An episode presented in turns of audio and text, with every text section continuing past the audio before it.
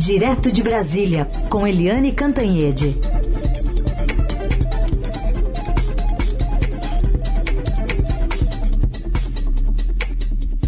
Oi, Eliane, bom dia. Bom dia, Raíssa, Carolina, ouvintes. Bom dia, Eliane, bem-vinda.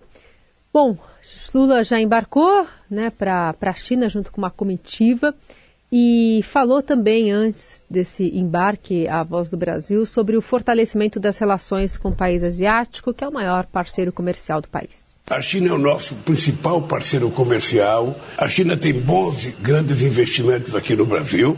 Nós vamos tentar convencer os chineses a fazer mais investimentos aqui. Mas nós também vamos tentar vender aviões da Embraer para ele. Nós vamos tentar vender mais soja, tentar vender mais milho, tentar vender mais carne, tentar vender mais carne de suíno, carne de gado. Nós também vamos tentar vender as coisas que nós produzimos aqui. Pois é, o presidente Lula uh, desembarca na China com grandes ambições, como estava dizendo o Heisen. Né, na, no, é a terceira vez que ele vai à China. No primeiro mandato, ele foi à China em 2004. Depois, no segundo mandato, ele voltou à China em 2009. E agora, olha só, no início do quarto mês, ele já está indo à China. Rapidamente, ele vai à China, que é o nosso maior parceiro comercial e o nosso maior investidor aqui no Brasil desde exatamente os governos Lula.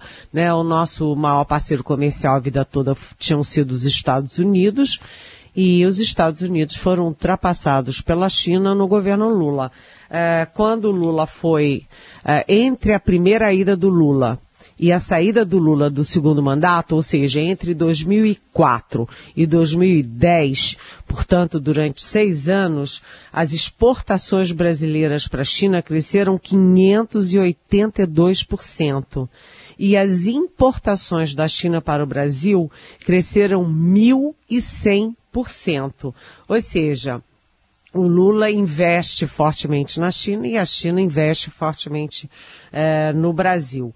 Em 2022, ano passado, a China importou quase 90 bilhões uh, de, de dólares do Brasil e exportou 60,7 bilhões para o Brasil. Agora, a atenção, teve uma mudança, porque a soja era a maior, é, era a principal, é, o principal item das exportações brasileiras para a China. E em 2023 teve uma mudança. O maior produto, né, o item número um na cesta de exportações para a China foi o petróleo brasileiro. Agora o Lula está indo com uma comitiva grande, né? Ele está indo com uh, oito ministros, oito ministros, inclusive o Fernando Haddad da Fazenda, que é o principal ministro no Brasil, e também com a Marina Silva, que é a principal ministra mais conhecida, uma imagem forte do Brasil no cenário internacional. Ele também está levando de novo o ministro Carlos Fávaro da Agricultura. O Fávaro tinha mantido a ida à China eh, quando Lula teve a broncopneumonia. Aliás, ele já estava lá quando Lula anunciou o adiamento à viagem, com uma comitiva enorme do agronegócio. E agora o Fávaro volta para a China, até porque entre os principais produtos, entre os cinco ou seis principais produtos que o Brasil exporta para a China, a maioria é do agronegócio, né? principalmente a soja. E além desses oito ministros, também vão oito senadores, 19 deputados e cinco governadores. A curiosidade é que dos cinco governadores, três são do PT. Né? Por exemplo, uh, o governador do Ceará.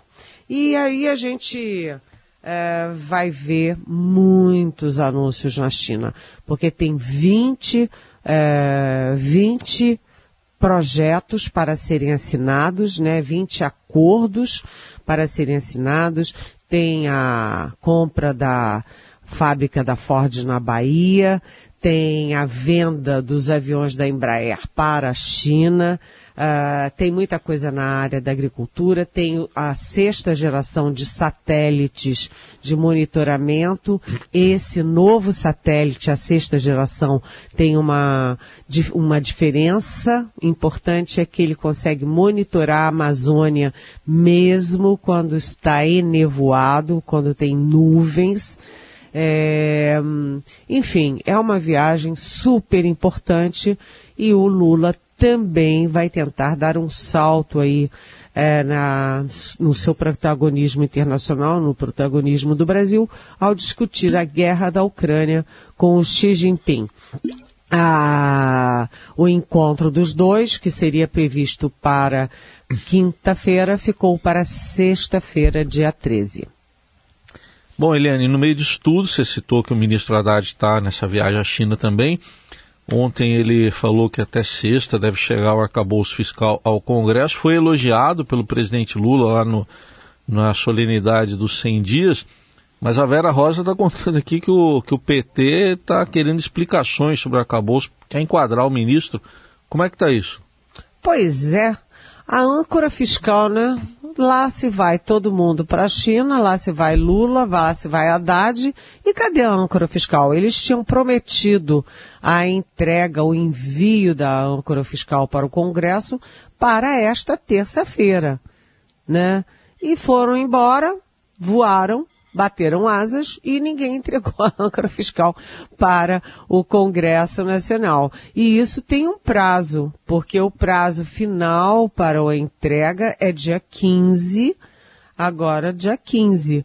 Por quê? Porque é o prazo da entrega da LDO também para o Congresso. Então, o governo tem que mandar antes a âncora fiscal. Ah, e ficou uma dúvida o Haddad foi embora e a, a âncora fiscal vai ser entregue para o Congresso pelo segundo escalão? Ué, ninguém sabe e ninguém viu. Essa é uma grande dúvida. Enquanto isso, a Vera Rosa nos conta, né, no Estadão, que o PT não desistiu de pressionar o Haddad coisa nenhuma e já está chamando o Haddad, que é do PT, para, enfim, discutir a âncora fiscal porque na verdade o PT está dizendo que, olha, o que interessa para o partido é o crescimento, então tem que debater com a gente. Ou seja, é uma chatice para o Haddad, que já tem pressão de todos os lados e tem que ainda torear o PT. Mas ele vai estar tá dentro do avião com o Lula essas quase 30 horas. É bastante tempo para conversar, para rir, para dar tapinha nas costas, para dar uma cochiladinha, descansar. É, vamos ver como é que ele volta para enfrentar o PT. E vamos ver também quando é que o governo entrega a tal da âncora para o Congresso. Pois é, no final das contas vai acabar ficando mesmo com quem não foi viajar, né? O presidente em exercício, o, o Geraldo Alckmin, o Heisen lembrava agora há pouco, né? Alckmin presidente. Alckmin presidente, né? Foi lá, tem a foto aqui na, nas redes sociais dele sendo cumprimentado pelo presidente Lula. O aperto de mão é a passagem de, de poder. É pois é, a Alckmin presidente, tá vendo? Não ganhou no voto, mas subiu a rampa. Tá aí. A gente vai seguir com a Eliane Cantanhede, direto de Brasília, agora sobre esse marco, né, que foi os 100 dias de governo. Conversamos ontem, né, Eliane, com a sua avaliação. E agora a gente ouve um trechinho da fala do presidente que aconteceu um pouco depois, reunindo 37 ministros e muitos recados. Vamos ouvir um deles. Não tenho o hábito de falar dos 100 dias de governo. Eu acho que eu nunca falei nos outros mandatos que eu tive.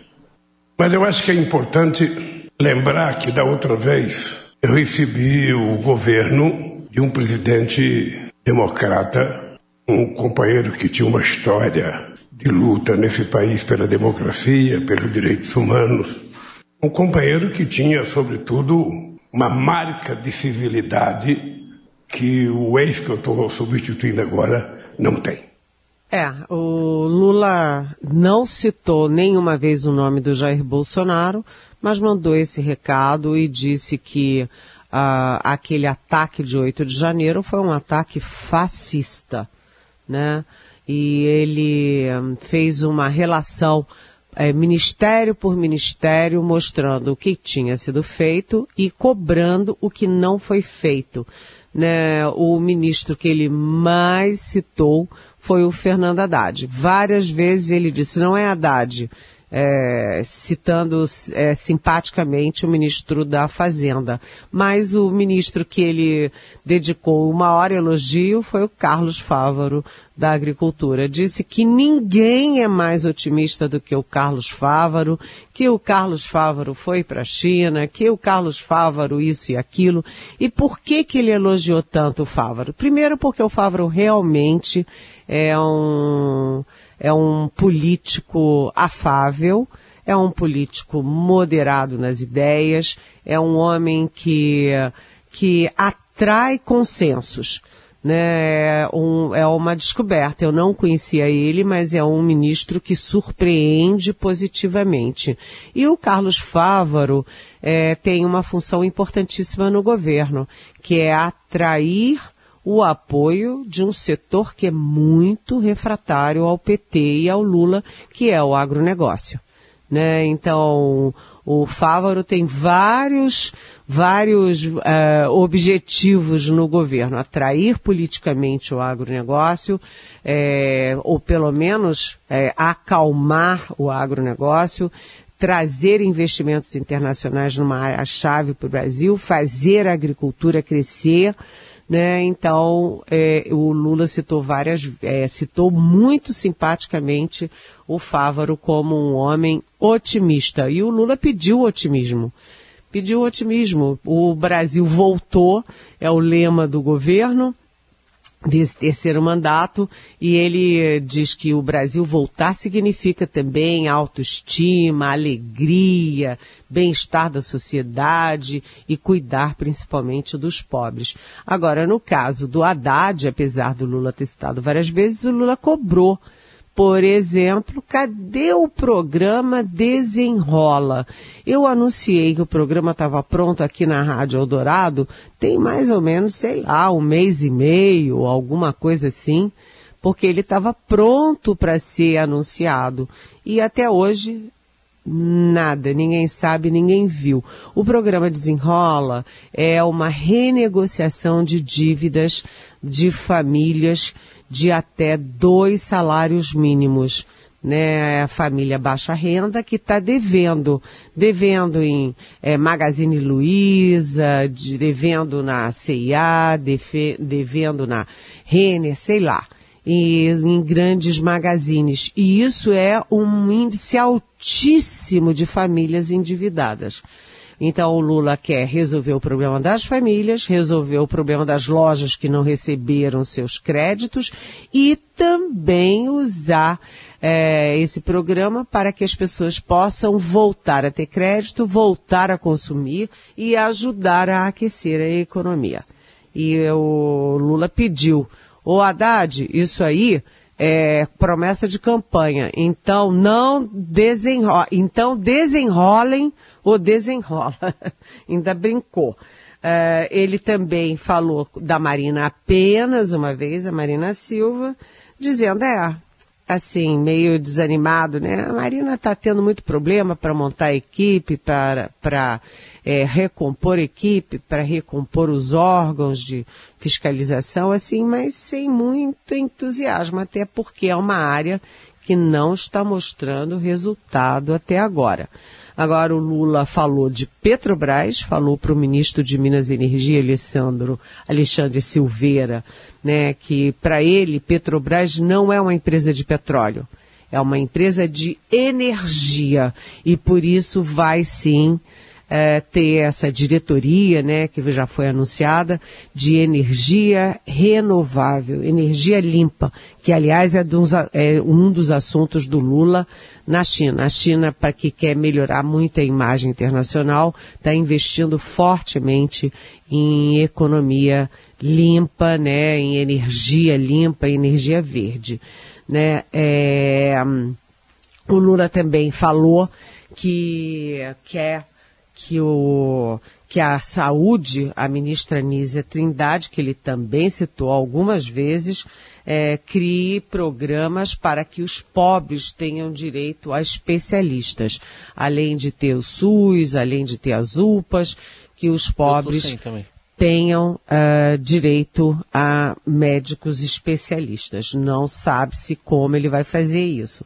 Enfim, o Lula estava uh, querendo mostrar o que foi feito, mas também cobrando que mais coisa seja feita. Agora, o que todo mundo cobrou é que todas as marcas do governo são antigas, são do governo 1 e 2 do Lula. E está todo mundo cobrando marcas novas. O Brasil voltou, ok. Mas para onde que o Brasil está indo? That's the question. Uhum. O Eliane, queria só te provocar sobre uma possibilidade que foi aventada pelo ministro da, da Secretaria de Comunicação, né, o Paulo Pimenta, sobre o presidente, quando voltar da China, começar a fazer lives semanais, né, aí emulando um pouco um costume do ex-presidente Jair Bolsonaro. É, na sua visão, uma forma de se aproximar mais do eleitorado, evitar ruídos aí que estão vindo de ministérios? Olha, isso aí é hoje todo mundo uh, o, quer usar a internet, quer usar o canal direto com a população, com a sociedade brasileira, né? Agora, há uma discussão interna do Lula ficar copiando fórmulas do Bolsonaro. Né? Então, para ele é, tentar fazer uma fazer lives semanais, ele tem que mudar o formato. Ele não pode chegar lá com aquela camisetinha do Bolsonaro com um, um alguém de um lado, alguém de outro e com uma tradutora de libras, porque aí não dá, vai ficar muito evidente que é uma cópia.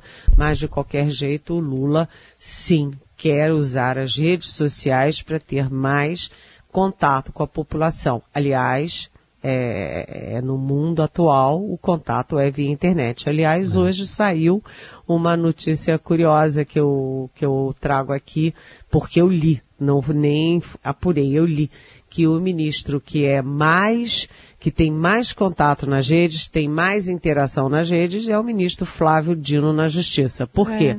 Porque ele é que é, tem mais embates com o bolsonarismo, né? Sim. Bom, Lula que já teve lá nos outros governos o Café com o Presidente, né? Que era um programa de rádio. E agora vai entrar nessa nova era. Mas a gente queria falar ainda dos recados que ele deu ontem, Eliane. Ele mandou alguns recados diversificados para empresas também. É, eu achei curioso quando ele falou dos IUPs, vocês lembram quem, quem eram os Yuppies? Eram aqueles é, engomadinhos do mercado e tal. E o Lula disse, é, quem, quem não não estava aí uh, ativo aos, nos anos 1980 não sabe o que, que é IUP, né? Mas ele disse, olha, não é qualquer IUP que me vem me dar lição de responsabilidade porque eu não aceito eu tenho responsabilidade desde o berço, e aí ele disse, o Lula, né, que é, tanto no primeiro quanto no segundo mandato, ele, ele respeitou o equilíbrio fiscal e deixou o país com superávit fiscal. Mas eu achei curioso ele dizendo, olha, é, não vem que não tem, né? IUP, é, não é qualquer IUP que vem me dar lição de responsabilidade, não. E o outro recado que ele deu, sem tergiversar, dando nome aos bois, foi ao Carrefour, porque ele disse que é, não é possível outro uh, episódio de racismo nos, nas lojas do Carrefour. Né? o, o último foi de uma moça negra que tirou a roupa e escreveu no corpo, eu sou uma ameaça, né? Ela de calcinha e sutiã escreveu, eu sou uma ameaça, por quê? Porque ela é negra, entrou no, no, na loja do Carrefour e veio um segurança e ficou acompanhando ela como se ela fosse uma ladra, né? Uma moça negra, uma professora, e ela botou a boca no trombone, no que fez muito bem. Né? Então o Lula citou o Carrefour e ainda deu um recado. Olha, se vocês querem exercer o racismo, vão exercer lá no seu país. Aqui não. O país do Carrefour é a França. E ele mandou também um recado para as empresas aéreas, porque ele, né, ele pega muito esse caminho do aeroporto, porque o Lula viaja muito, e aí ele disse que sempre que passa pelo aeroporto vê que estão construindo um terminal de cargas bem grande no aeroporto e ele ficou pensando, é, vai ter congestionamento de caminhão, vão pressionar aqui essa via de acesso ao aeroporto. Então, a empresa que está construindo o terminal trate de achar uma via de acesso paralela para não prejudicar o acesso do usuário do aeroporto. Ou seja, ele estava ali é, bem falante, bem à vontade. Aliás, falou, eu nunca vi um presidente falar tanto. Ele estava bem falante, mas deu todos os recados que queria dar e principalmente o recado da democracia. Né? O Brasil voltou, a democracia voltou. E ele finalmente fez um elogio ao Fernando Henrique Cardoso, né? Esse homem que é um homem da civilidade e isso é inequivocamente verdadeiro. Hum. Eliane, só para a gente terminar, é, tem essa confusão envolvendo. Confusão não, né? Uma tragédia para essas duas mulheres que estão presas na Alemanha por conta de uma troca de malas, uma identificação de malas feitas por uma quadrilha, parte dela já foi desmantelada a partir aqui de operações no aeroporto de Cumbica. Hoje o João fala até de mais pessoas que foram vítimas de esse tipo de, de ação, de trocar identificação para tráfico de, de drogas. É, polícia que deve estar, tá, enfim, tentando ajudar pelo menos essas mulheres a saírem de lá, já que elas estão há muitos dias presas ainda. Olha, é uma história horrorosa. Você sabe que eu fico me colocando no lugar dessas moças? Eu fico pensando, eu desci na Alemanha, me oferece lá uma mala que não é a minha, cheia de é, cocaína, e aí eu vou presa e como fico é que você presa. prova, né? Pois é, como é que você prova que aquela mala não é sua, se tá com a etiqueta, é. tá com tudo?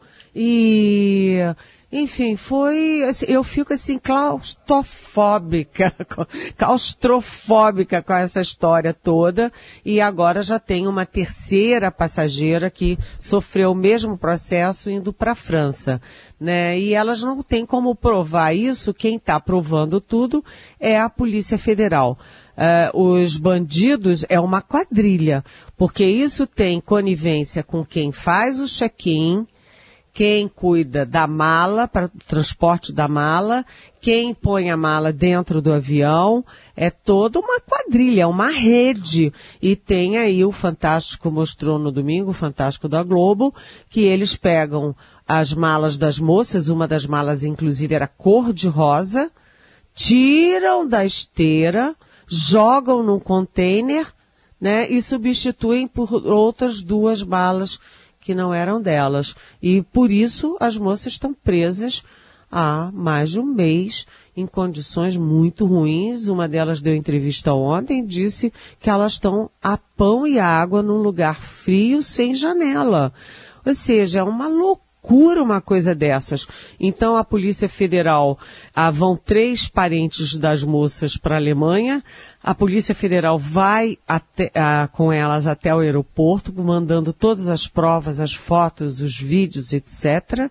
Né, e elas vão ser recebidas pela Embaixada Brasileira no aeroporto eh, na Alemanha. Mas essa história realmente quadrilhas audaciosas. É que estão sendo, é, inclusive, filmadas e continuam agindo assim na luz do dia, né? É. Seguimos acompanhando também. Eliane Cantanhede, obrigada por hoje. Lembrando que você ouve o comentário dela sempre disponível nas plataformas de podcast, também no site do, da Rádio Dourado e do Estadão, assim que a gente sai do ar. Obrigada, Eli. Boa semana. Boa semana. Beijão.